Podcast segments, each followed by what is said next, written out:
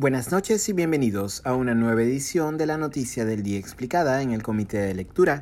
Les saluda Mateus Calderón, curador del Comité de Lectura. Mientras el gabinete Torres alista el discurso para solicitar la investidura mañana ante el Congreso, las bancadas continúan negociando su voto. El gabinete Torres es el cuarto de la era Castillo, después del gabinete presidido por el congresista Guido Bellido, de Perú Libre, el gabinete encabezado por la ex congresista Mirta Vázquez, cercana primero al Frente Amplio de Izquierda y luego al Movimiento Nuevo Perú, y el fugaz gabinete liderado por Héctor Valer, cuestionado congresista, que postuló originalmente por el partido de derecha conservadora Renovación Popular.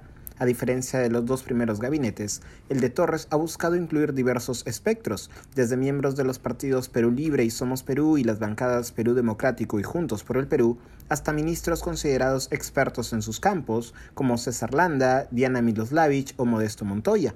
No obstante, un hecho vendría a marcar la nueva mesa de negociaciones por el voto de confianza, las declaraciones de Karelín López, aspirante a colaboradora eficaz, la estrategia de cuotas en los ministerios del gabinete Torres buscaba asegurar los 49 votos de al menos cuatro bancadas, Perú Libre, Juntos por el Perú, Perú Democrático y Somos Perú, mientras que la oposición, Fuerza Popular, Renovación Popular, Avanza País y el Partido Morado, ya ha anunciado su voto de rechazo al gabinete Torres desde hace varias semanas.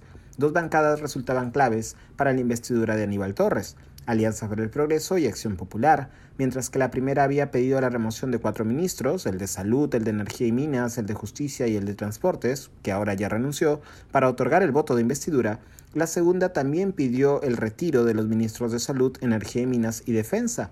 No obstante, de una u otra forma, ambas bancadas se han visto involucradas en las declaraciones de Karenin López.